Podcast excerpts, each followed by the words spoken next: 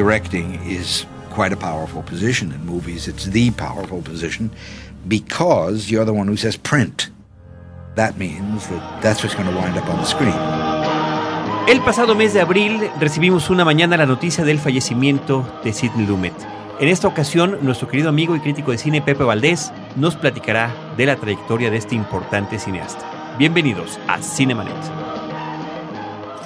El cine se ve, pero también se escucha. Se vive, se percibe, se comparte. Cinemanet comienza. Carlos del Río y Roberto Ortiz en cabina. On the point of that knife, a man's life is at stake. I'm just saying it's possible. And I say it's not possible. Watch them and pray, for someday you may become one of them. Twelve men with the smell of violent death in their nostrils. What's the matter with you guys? You're letting them slip through our fingers. Slip through our fingers? Are you his executioner? You cut it. Ever since you walked into this room, you've been acting like a self-appointed public avenger. Shut up. You're a sadist. Twelve men turned into twelve clawing animals. Kill them all. Kill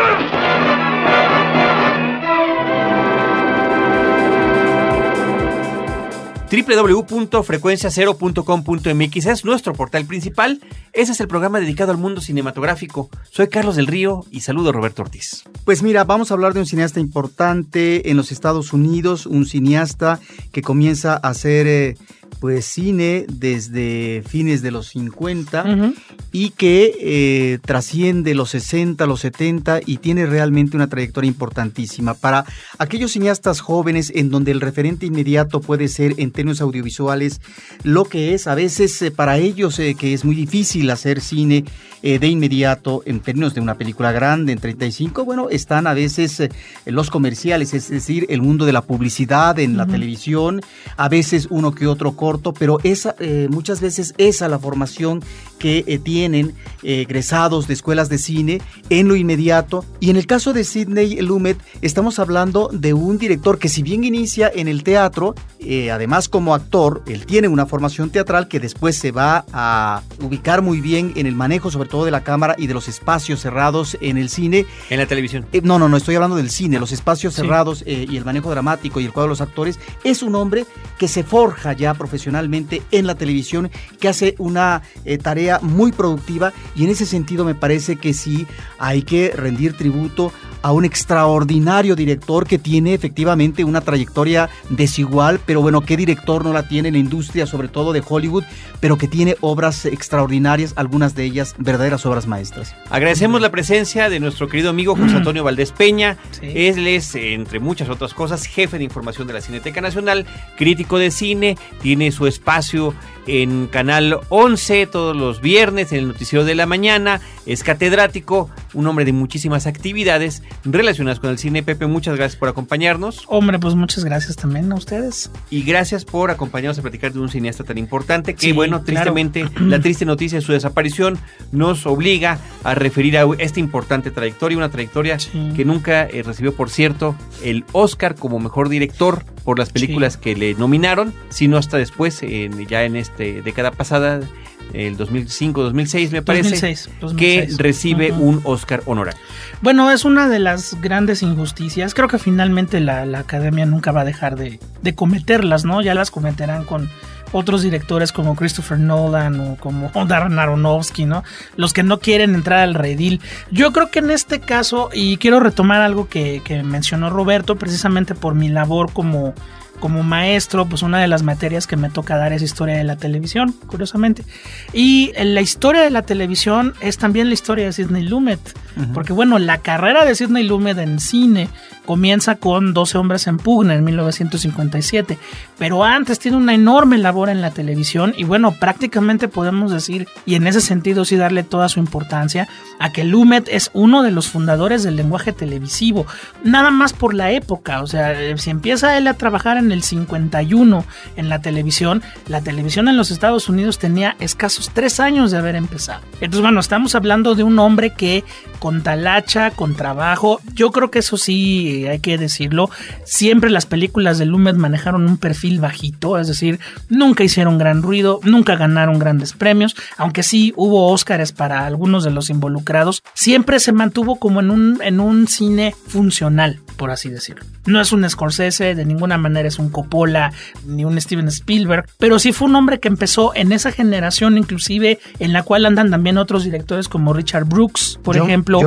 como John Frankenheimer, como el propio este, Richard Donner, que dirige algunos episodios de, Dimensión Desconocida ah, en los años 60. Martin Reed. Martin Reed, o sea, es toda una generación, exactamente. Arthur Penn. Exacto, se forman todos en la televisión. Entonces, creo que en ese sentido, por la edad de Sidney Lumet, por el tiempo que le toca a Lumet, su importancia es enorme porque son los fundadores del lenguaje televisivo antes que cinematográfico. Ahora, ya que mencionas la televisión, efectivamente, eh, Sidney Lumet, si bien hace su ópera prima en, los años 50, ya finalizando eh, la década, él tiene una obra muy importante, tal vez lo mejor de su obra esté en los 60 y no propiamente en los 70, aunque debemos decir que en los 70 tiene sus éxitos uh, más festejados, nominados, etcétera. Eh, y es un hombre que al finalizar su trayectoria todavía logra hacer un cine muy, muy atractivo. Él es efectivamente, como tú dices, un hombre que se forma en la televisión y que qué curioso, o no qué curioso, sino más bien qué claridad, en los 60 ya estamos hablando también ante un cambio en manejo de la producción cinematográfica eh, por parte de la nueva generación de directores, porque nos encontramos ya ante eh, una determinación con respecto a lo que era el monopolio del cine, en donde ya la producción no domina eh, también la distribución y la exhibición, sino finalmente la producción por un lado, la distribución por el otro, de tal manera que eso se mantenía como pilares de la industria en décadas anteriores, ya ahora no va a funcionar así, pero por otra parte estamos también ante nuevos aires, porque ya la televisión va posicionándose, sobre todo en la década de los 60, ¿sí? él eh, deviene de esta formación, de tal forma que ya los eh, millones de espectadores que tenía el cine en la primera mitad del eh, siglo XX eh, disminuyen considerablemente, dramáticamente. en los años 60 y por lo tanto la televisión adquiere mayor relevancia y ahí es donde está, como tú dices, este papel importantísimo por parte de estos cineastas como Sidney Lumet. Y en el caso de su ópera prima, que si gustas eh, comentar sobre ella, me parece que ahí está la influencia de Lumet con respecto a su formación teatral. Él tenía un padre, actor de teatro judío, el papá, y la madre había sido una bailarina, de tal manera que él tenía, pues, eh, estaba cobijado por este ambiente del espectáculo eh, que finalmente eh, va a incidir en términos de influencia profesional, pero cuando vemos nosotros ya esta actividad inicial que él va a hacer como actor en teatro desde niño y luego ya en la dirección, en la escena teatral, bueno, una película como 12 hombres en pugna nos remitiría, aunque aquí, cuidado, ¿eh? nos remitiría a lo que es el manejo del espacio teatral en tanto que estamos ante un espacio de tribunal y no salimos más que una o dos escenas que vemos exteriores, pero todo es en un espacio cerrado y en donde finalmente son unos cuantos personajes, uno diría, esto es una obra de teatro, sí y no, digamos, hablamos del términos de los orígenes, porque finalmente, y es yo creo que la gran novedad, mm. la frescura que nos demuestra en esta película Lumet, es que encontramos un manejo realmente eh, diferente, si no innovador, pues yo diría que sí, muy novedoso, el manejo del encuadre de la cámara de cine, cómo lograr manejar la tensión dramática y que no nos resulte una película tan aburrida donde 12 hombres están deliberando para ver qué se hace sobre un muchacho si es declarado culpable o no. Sí, bueno, yo lo que creo también, además de lo que dices, es que yo me imagino que Sidney Lumet trabajaba de una manera muy funcional precisamente por su formación televisiva. Un director de televisión no es un director que tenga el, el aire, el tiempo para poder hacer una toma 100 veces como lo podía haber hecho Chaplin o Stanley Kubrick. Son gente que trabaja en la friega, una toma tras otra, y es tiempo, tiempo, tiempo. Entonces, yo creo que esta ópera prima, eh, 12 hombres en pugna, que bueno, se, filmó en el año del 57, por un lado tiene el ritmo televisivo de habilidad, habilidad, todo el tiempo estarte moviendo, moviendo, moviendo, moviendo. Por otro lado, tiene un manejo, en este caso teatral, en cuanto a que los actores, y además me, me encanta que no lo escondan, 12 hombres en pugna es una película actoralmente muy teatral, pero formalmente muy cinematográfica. O sea, Lumet logró como que tener esta amalgama de las tres disciplinas, cine, teatro y televisión, para hacer una película, además de funcional, muy atractiva en cuanto a ritmo, porque sí, es una, es ahora que vemos estos experimentos minimalistas de- del cine contemporáneo. Bueno, Dos hombres en pugna es una película minimalista, ¿no? Son 12 fulanos adentro de un espacio completamente claustrofóbico y a ver, director, ¿cómo nos vas a hacer rico? Casi dos horas de un drama este, judicial terrible, donde, bueno, tienes grandes actores, está Lee Jacob, está Henry Fonda, uno de los papeles más impresionantes que tiene, pero tiene esa amalgama y yo creo que esa amalgama logró hacer de Sidney Lumet quien era. Y bueno, además, déjenme comentarles por los datos que estamos viendo aquí,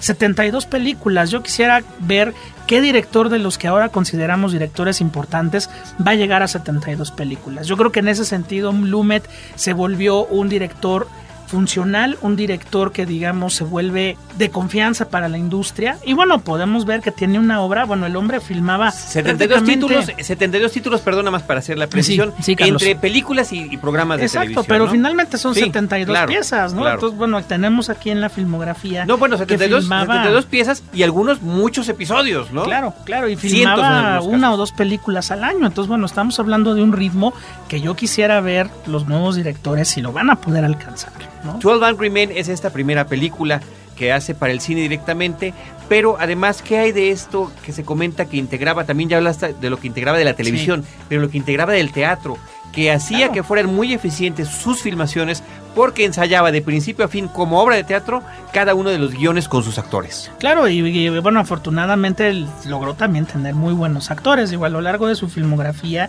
podemos encontrar a gente. Además, Lumet creo que fue el último que dirigió actores rudos, ¿no? Tipo Lee Jacob. Tipo, no sé, aparece por aquí, por ejemplo, Richard Burton, aparece Al Pacino, el Al Pacino, que valía la pena. Que valía la ¿no? pena, pero también, En dos ¿sabes qué? películas importantes. Eh, eh, Lumet eh, va a manejar actores de la vieja guardia, por así decirlo, es decir, actores importantes del cine Sí. clásico, bueno, un Henry Fonda que estuvo en más de una película, pero actores de la nueva camada, Sí, que ya en los también. 60 y 70 van a También. hacer eh, trabajos prodigiosos. Efectivamente, eh, un actor como Al Pacino, cuando todavía actuaba o se dejaba dirigir.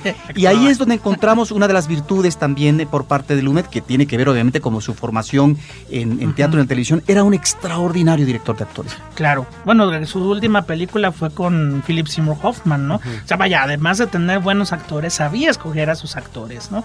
Eh, la mejor actuación de, de River Phoenix, el tristemente célebre River Phoenix, es en un lugar en ninguna parte, Running on Empty, que es sensacional, ¿no? Está también, eh, bueno, una gran actuación. Yo siento que ese Oscar debió haber sido para para Paul Newman por el veredicto. Realmente es una gran interpretación de este loser integral, abogado, alcohólico que de repente acepta regresar al, digamos, a, a la ley, no acepta regresar a, a legislar, pero nada más por sacarse la espinita de que quiere volver a ser un ser humano, ¿no? Y creo que en ese sentido las películas de Sidney Lumet siempre serán muy estimables porque hablaba más de personajes, se metía realmente a los personajes, ¿no? Que a Sí. los efectos o la historia, ¿no? Claro, pero a través de los personajes me parece que estamos también ante un hombre que tiene, si no una definición, tiene un carácter en términos, yo diría, de posición política. Es un liberal de izquierda, indudablemente. Totalmente. Y a partir de estos eh, personajes realmente muy atractivos, pero sobre todo trabajados con eh, una gran fuerza dramática, es que encontramos en Lumet a un cineasta que dirige sus oh, dardos hacia la crítica del sistema de los Claro. Estados Unidos, pero sobre todo en eh, términos de gobierno a sus instituciones y cómo funcionan estas instituciones, de tal manera que él va a criticar a las fuerzas del orden, va a criticar, en el caso de los cuerpos policíacos, va a criticar Sí. la administración de la justicia. Bueno, su ópera prima, pues tiene que ver con esa Claro. deliberación si tal o cual persona es eh, nombrada culpable o inocente y al mismo tiempo él trabajó muy bien el tema de los servicios de espionaje, precisamente en esta película que tú mencionas eh, con River Phoenix y aborda entonces el mundo de la política, el mundo del ejército también, hace más de una película También. que tiene que ver con la guerra y sobre todo eh, ya que es una persona emanada de la televisión, es más de una película la que nos remite al mundo de la televisión y en ese sentido va a ser un crítico, sobre todo en el caso eh, de Network, un No, crítico claro. furibundo. Además, una película que yo creo que se volvió profética, ¿no? O sea, lo que uno puede ver en Network viendo al personaje de Peter Finch completamente desquiciado, promoviendo la desobediencia social. Bueno, ahora cualquier este locutorucho lo hace, ¿no? Y, y a todos los niveles. Entonces, bueno, yo creo que en ese sentido sí Lumet se vuelve un cineasta también hasta cierto punto molesto para la gran industria. Yo creo que el negarle el Oscar durante tantos años hasta que llegó el Oscar honorario tenía que ver con eso, ¿no? Finalmente eres funcional, eres una parte de la industria, pero esta parte crítica yo creo que la academia nunca le ha gustado, ¿no? Y bueno, Así nuestras referencias al, al quehacer televisivo a través de Sí, sus Carlos. películas. Ahí está también, por ejemplo, esta que es una de mis favoritas, de, de las más conocidas, obviamente. Caigo en el lugar común, pero Tarde de Perros, Day Claro, Afternoon, claro. con Al Pacino y John Casale. Esto es par de ladrones o intento de ladrones que tratan de cometer un crimen en un banco y de repente se ven rodeados por la policía y después por el cerco de las noticias, convirtiendo esto en un circo televisivo. Claro, ¿no? además, bueno, Tarde de Perros fue en 1975. y Yo creo que en aquel momento apenas las persecuciones policiales se van a volver asunto de espectáculo para cuando Sidney Lumet hizo la película, ¿no? Ujú. Eh, ahora, bueno, podemos ver las cacerías que tenemos este, en estas tomas de helicóptero, Sí. de cómo va la camioneta corriendo por las, carreteras hasta que finalmente agarran al tipo. Hasta en vivo, ¿no? en vivo, ¿no? Y te lo anuncian y te lo anuncian. Yo creo que en ese sentido, tanto Tarde de Perros como eh, la película Network, que aquí ve- veíamos en México que se llama Poder que Mata, son películas muy proféticas de cómo los medios de, de masivos de comunicación pueden llegar a convertirse en una pesadilla. I don't have to tell you things are bad. Everybody knows things are bad. It's a depression. Everybody's out of work or scared of losing their job. The dollar buys a nickel's worth. Banks are going bust. Shopkeepers keep a gun under the counter. Punks are running wild in the street, and there's nobody anywhere who seems to know what to do, and there's no end to it. We know the air is unfit to breathe, and our food is unfit to eat. We sit watching our TVs while some local newscaster tells us that today we had 15 homicides and 63 violent crimes, as if that's the way it's supposed to be. We know things are bad, worse than bad. They're crazy. It's like everything everywhere is going crazy, so we don't go out anymore. We sit in the house, and slowly the world we're living in is getting smaller, and all we say is, please, at least leave us alone in our living rooms. Let me have my toaster and my TV and my steel-belted radios, and I won't say anything. Just leave us alone. Well, I'm not going to leave you alone. I want you to get mad. I don't want you to protest. I don't want you to riot. I don't want you to write to your congressman because I wouldn't know what to tell you to write. I don't know what to do about the depression and the inflation and the Russians and the crime in the street. All I know is that first, you've got to get mad. You've got to say, I'm a human being. God damn it. My life has value. So, I want you to get up now. I want all of you to get up out of your chairs. I want you to get up right now and go to the window, open it, and stick your head out and yell, I'm as mad as hell, and I'm not going to take this anymore! I'm as mad as hell, and I'm not going to take this anymore! I'm mad as hell! I'm not gonna take it anymore! I'm mad as hell! I'm not gonna take it anymore! I'm mad as hell! I'm mad as hell! I'm not gonna take this anymore! I'm mad as hell! I am mad as hell! I'm mad as hell! I'm mad as hell!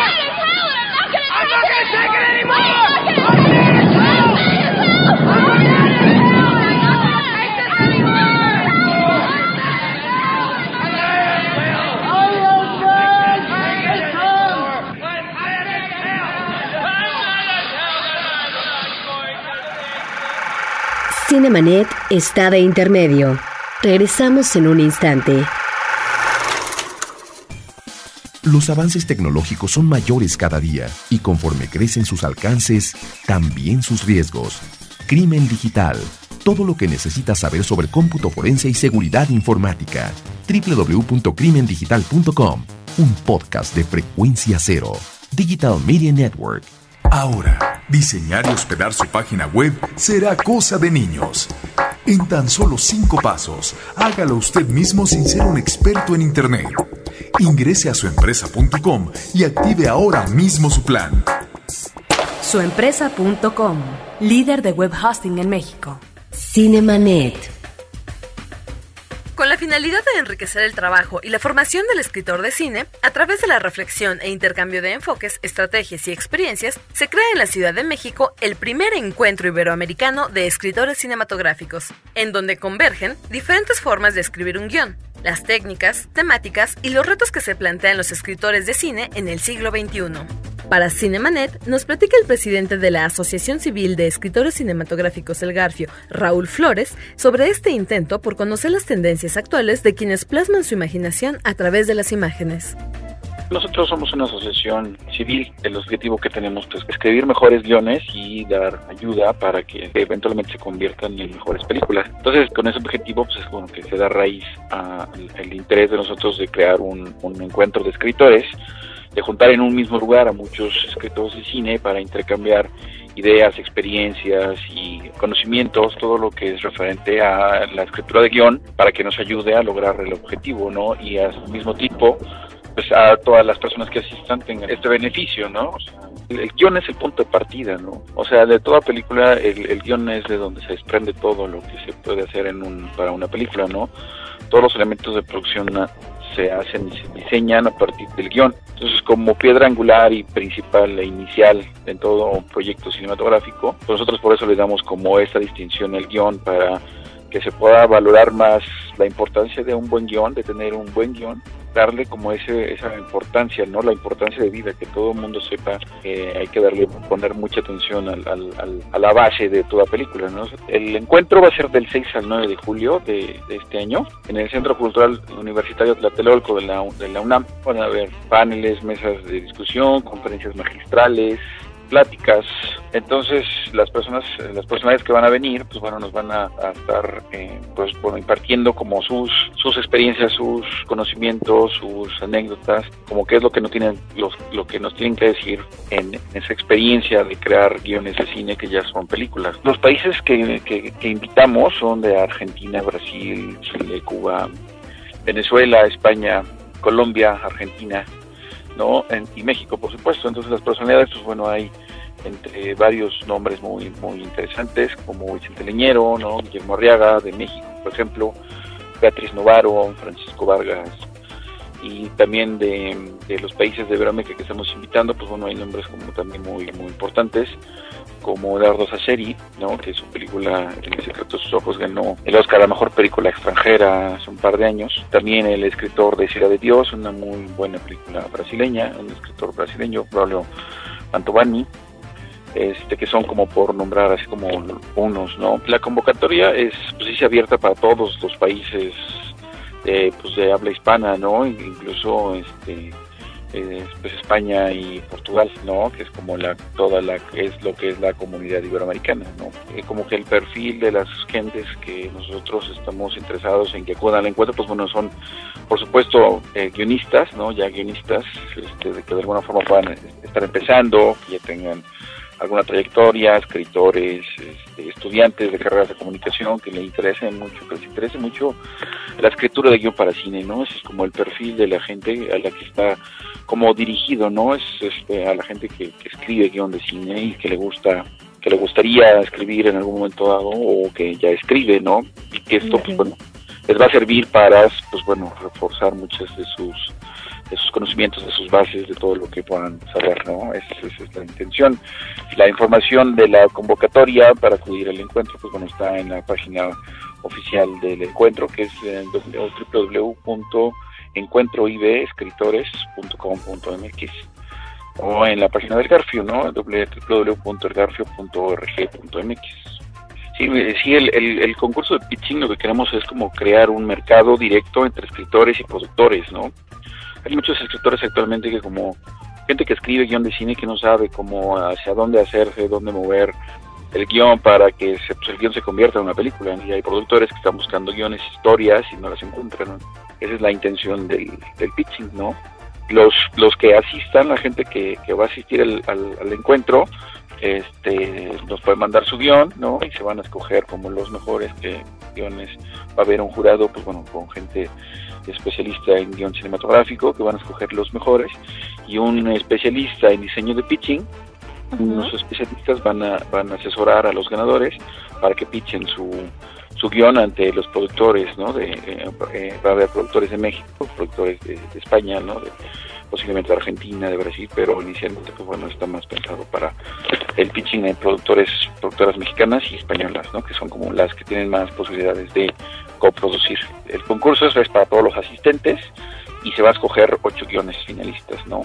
Que van a tener la oportunidad de, de, recibir la asesoría, de, de, diseñar el pitching para su guion y pitcharlo ante productores, ¿no? Para que eventualmente lo adquieran, los adquieran y pues empiece como un proceso de de desarrollo ¿no? de, pro, de, proyecto ya para que se vuelvan películas, ¿no? pero que directamente sea el contacto entre el productor y el guionista. El sitio oficial del Garfio es www.elgarfio.org.mx o en el sitio oficial del encuentro, ¿no? Es encuentroidescritores.com.mx. Consulta las bases en www.elgarfio.org.mx. Cinemanet. At approximately 3 p.m. on August 22, 1972, Sonny Wurtzik and Sal Naturale entered the First Brooklyn Savings Bank and attempted a robbery. Freeze! Nobody move! Get over there! The attempt failed. There's no money here. They picked it up this afternoon. There's only 1100 This is too much. It's for you. What? The police arrived. This is Detective Sergeant Eugene Moretti. What are you doing in there? For the people of the neighborhood, it was a sideshow. Sonny! Sonny! But for Sonny and Sal, the hostages, and the cops, it was a dog day afternoon. Sonny, come on out! Yeah! It's just a freak show to them anyway. Hello, Sonny. You're on the air. Sonny, Jesus, I was watching it on TV. We did it. Al Pacino. Dog Day Afternoon. You know something, people? You're going to be remembered the rest of your lives for the day you got held up and kidnapped. Ahora, en el sí. caso de su producción de los 60, me parece que a lo mejor sí. ahí estamos ante sus mejores obras. Tal vez la más conocida en términos uh, de trascendencia de público, de la crítica, seguramente es en, en los 70 con esas películas como sí. Sérpico, como Tarde de Perros, como Network. Pero en el caso de los 60 me parece que tenemos obras eh, interesantísimas como Larga Jornada hacia la Noche, eh, claro, como El Grupo, que es extraordinaria, y El Prestamista, que me el parece que es soberbia. Que bueno, es una de las primeras películas del el mainstream, es decir, del cine comercial, que se atreve a hablar de las consecuencias del holocausto y sobre todo el tema que, bueno, yo no sé qué tanto Lumet lo haya manejado, creo que lo maneja mejor Alain Resnais en cuanto a que se volvió como obsesión en su cine, que es el tema de la memoria, ¿no? De la pérdida, la pérdida voluntaria uh -huh. de la memoria y la pérdida social de la memoria, ¿no? El personaje del prestamista es un personaje que vivió el holocausto, lo sobrevivió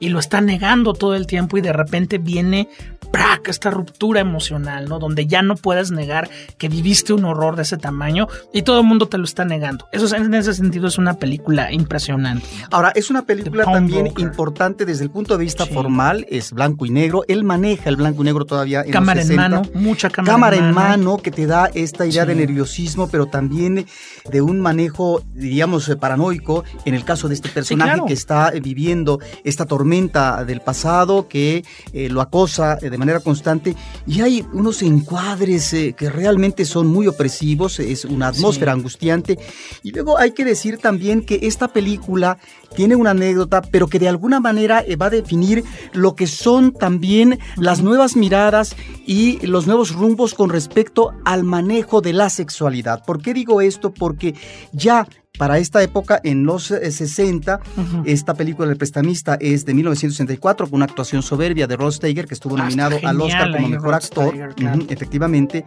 Bueno, eh, todavía pesaba mucho el código de producción, de tal manera que se podían aludir algunas cosas, pero en términos de un manejo explícito en, en el cine comercial, de las escenas sexuales y cierto tipo de escenas sexuales o con cierto tipo de connotación, por supuesto que estas no pasaban eh, la censura. De tal manera que hay una escena en El prestamista donde hay una mujer negra que muestra eh, desnuda sus senos de alguna manera para lograr que el prestamista Rod Steiger en eh, la joya que ella lleva para en este caso tener un dinero Sí. pues él le dé más dinero de lo que efectivamente vale la joya eh, no en términos de un prestamista que la está recogiendo eh, por un tiempo. Entonces esta escena no pasaba comercialmente entonces el dictamen fue, bueno, por supuesto que esa eh, película pasa y se estrena comercialmente siempre y cuando ustedes eliminen la, la La escena. escena. De tal forma que ni el productor ni el director Lumet lo admitieron y comenzaron ellos en un proceso muy difícil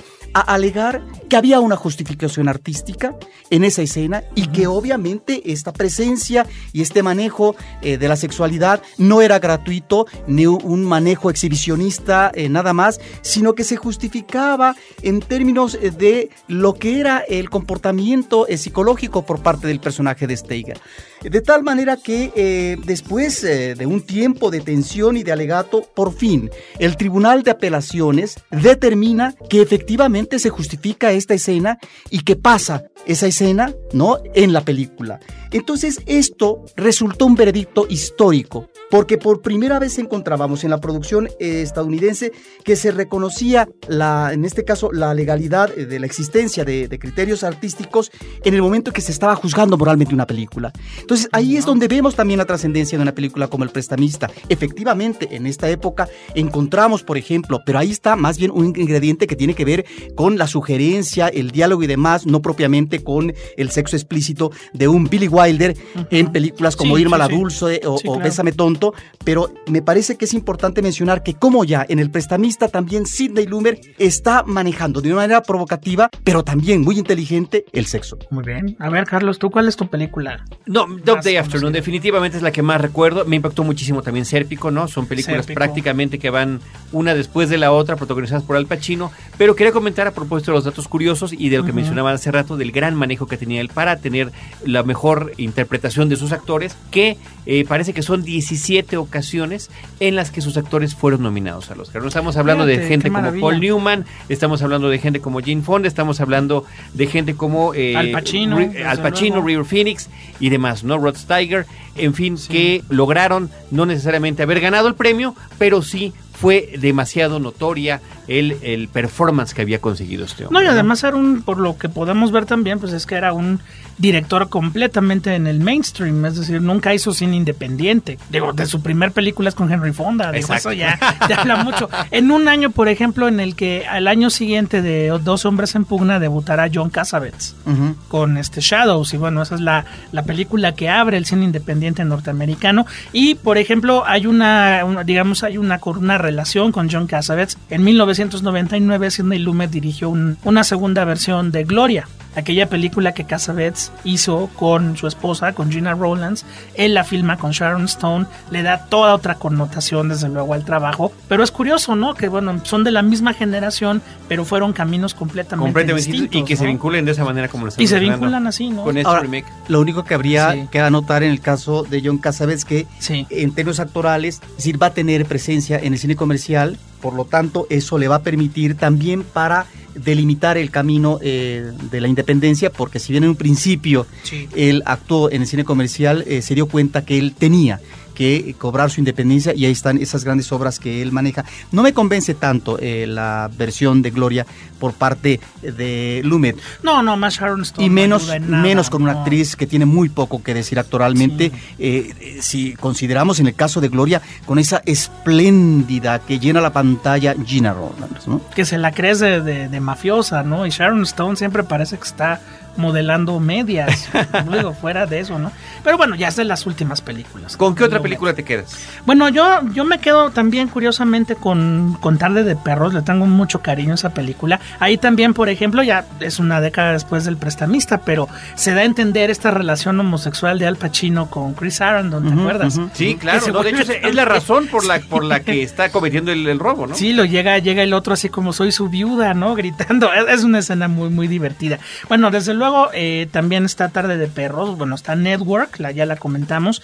Dos películas que son curiosas. Una porque es una adaptación de Peter Schaffer, otra obra de teatro, que es Ecus, esta película de- con Richard Burton, donde, pues bueno, Sidney Lumet se mete un poquito más en honduras psicológicas. Este, bueno, yo de, de Ecus a Amadeus siempre me quedaré con Amadeus, pero Ecus creo que fue una película importante, ¿no? Sobre todo en su momento. Y en el caso de una, una curiosidad muy grande para que vean que hizo de todo, ni modo, fue una generación tipo Robert Wise, les tocó hacer de todo, literalmente. Pues tiene el mago. Can you help us, sir? What's in it for me? We'd be very grateful.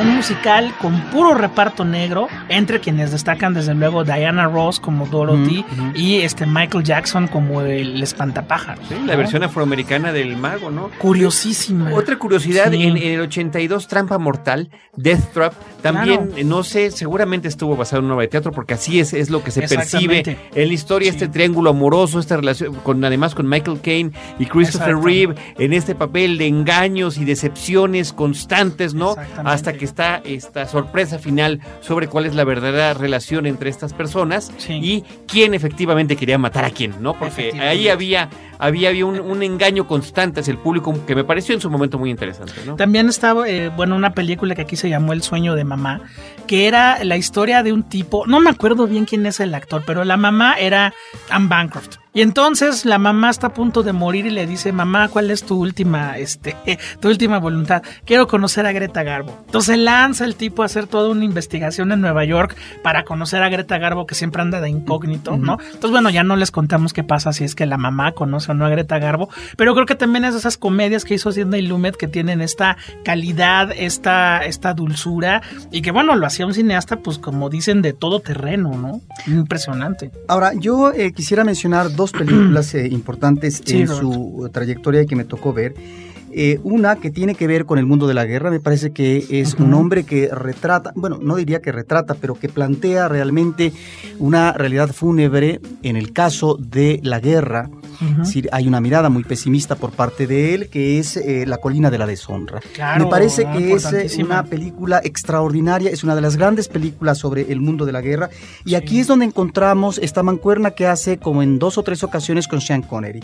Un Sean Connery que si bien es cierto ya había, eh, se había posicionado con el personaje de James Bond, también va a alternar con este tipo de actuaciones que no tienen que ver nada con esa presencia de estrella. Me parece que ahí estamos ante una película muy importante. Y la otra que me parece una de sus grandes obras, por supuesto superior a eh, Trampa Mortal, eh, que la hace un año antes, que es eh, realmente, no sé si decir una obra maestra, pero que es El Príncipe de la Ciudad. Me parece Es muy buena. que es una de las grandes películas, porque hay que recordar, Lumet hace, en el caso genérico, él se mueve muy bien con lo que es el melodrama y con el thriller policíaco. Sí, en el el, cine caso, negro. el cine El negro, negro. en, en Príncipe de la Ciudad estamos eh, ante el thriller policíaco y estamos ante esa corrosión interna en los cuerpos eh, policíacos a partir de una investigación que hace asuntos internos, cómo evitar la delación a los compañeros de trabajo. Me parece que es una película, ¿qué es lo que tenía Lumet? A partir de la eh, dimensión humana, cómo finalmente observaba de manera minuciosa, de manera atenta y precisa lo que era esta corrosión del sistema Estados Unidos, específicamente esto de los cuerpos policíacos. Me parece que es una película extraordinaria y es una de sus grandes obras. Y yo no sé si para finalizar habría que mencionar su última obra, que me parece también Ay, claro, muy ¿cómo atractiva. No? No, y que, bueno, nada más por último, eh, añadir que fue curioso que Lumet se pusiera en este tema, que es un tema mucho más cercano, por ejemplo, a Scorsese Ujú. o a Abel Ferrara, siendo de una generación dos este, décadas arriba que ellos, ¿no? O sea, realmente se, se metió con Sérpico, se metió con Tarde de Perros, hace El Príncipe de la Ciudad, y no sientes que sea un director que no pertenece a esa generación. O sea, son películas muy de los setentas en ese sentido, ¿no? Ahora, es un- Críticas brutales. Es un director, Sí. Lumet, como otros de su generación, que va a ser eh, la generación puente entre lo que es eh, esa generación emanada, efectivamente, como tú dices, de la televisión, y los que van a ser estos directores que finalmente se llevan la gran parte del pastel en los 70 como presencia Claro. estelar en, en Hollywood, como va a ser un George Lucas, un Steven Spielberg, un eh, Coppola, un Scorsese. Es decir, ellos eh, son los que se llevaron, digamos, el, eh, las palmas, ¿no?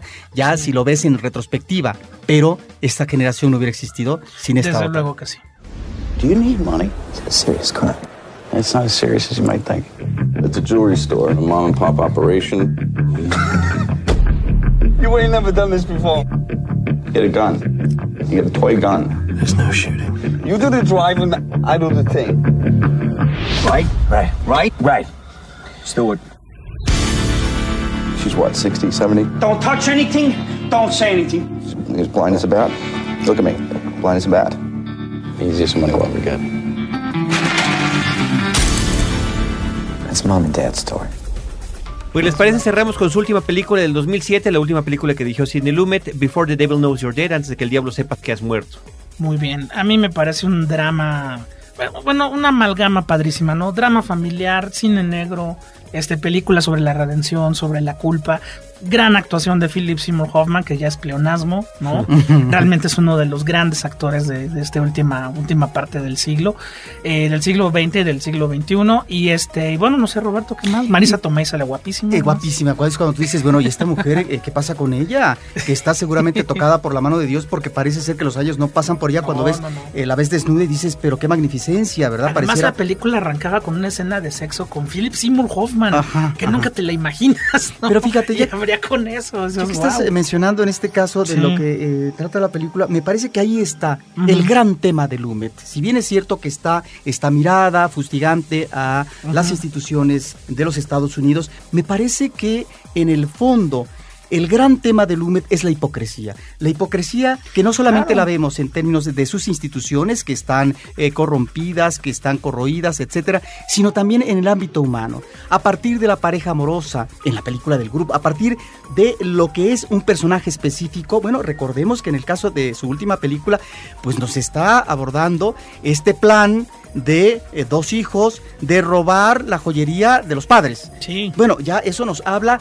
de este eh, disfraz, de esta total. doble cara de la familia. Y en ese sentido me parece que él realmente, una de las eh, cuestiones centrales que está abordando en su cine es la hipocresía que existe ah, en una dimensión humana de la sociedad americana. No, y bueno, si se, se- se fue con esta película, porque fue la última película que pudo filmar, pues el final no fue nada optimista, ¿no? Al contrario, creo que este Lumet se endureció y se mantuvo en su nivel. Y claro, como las cosas se han ido endureciendo, también Lumet se amoldó a esa nueva época, ¿no? Pero fue Bueno, coherente. Muy coherente, siempre coherente. Pues muchísimas gracias, estimado Hombre, pues, Pepe Valdés, por acompañarnos en este ustedes. episodio dedicado a Sidney Lumet a propósito de su deceso el pasado 9 de abril. Sidney Lumet, 1924-2011, es una trayectoria Impresionante. abundante, impresionante, larguísima, como comentamos, teatro, cine, televisión y bueno, todo de alguna manera entrelazado y vinculado a través del legado cinematográfico que nos ha dejado.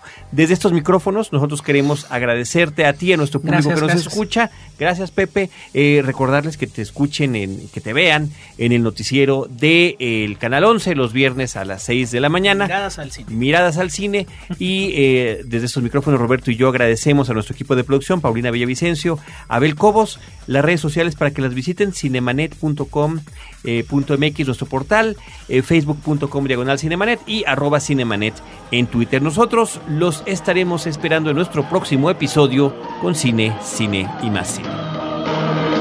Whenever it gets tough, whenever despair hits, whenever those tears come, any of that, uh, it takes me about 22 seconds to say, cut the nonsense. You're the luckiest man in the world.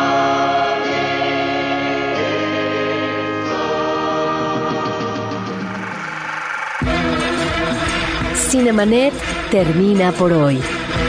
Más cine en Cinemanet. Frecuencia Cero, Digital Media Network, www.frecuenciacero.com.mx, pioneros del podcast en México.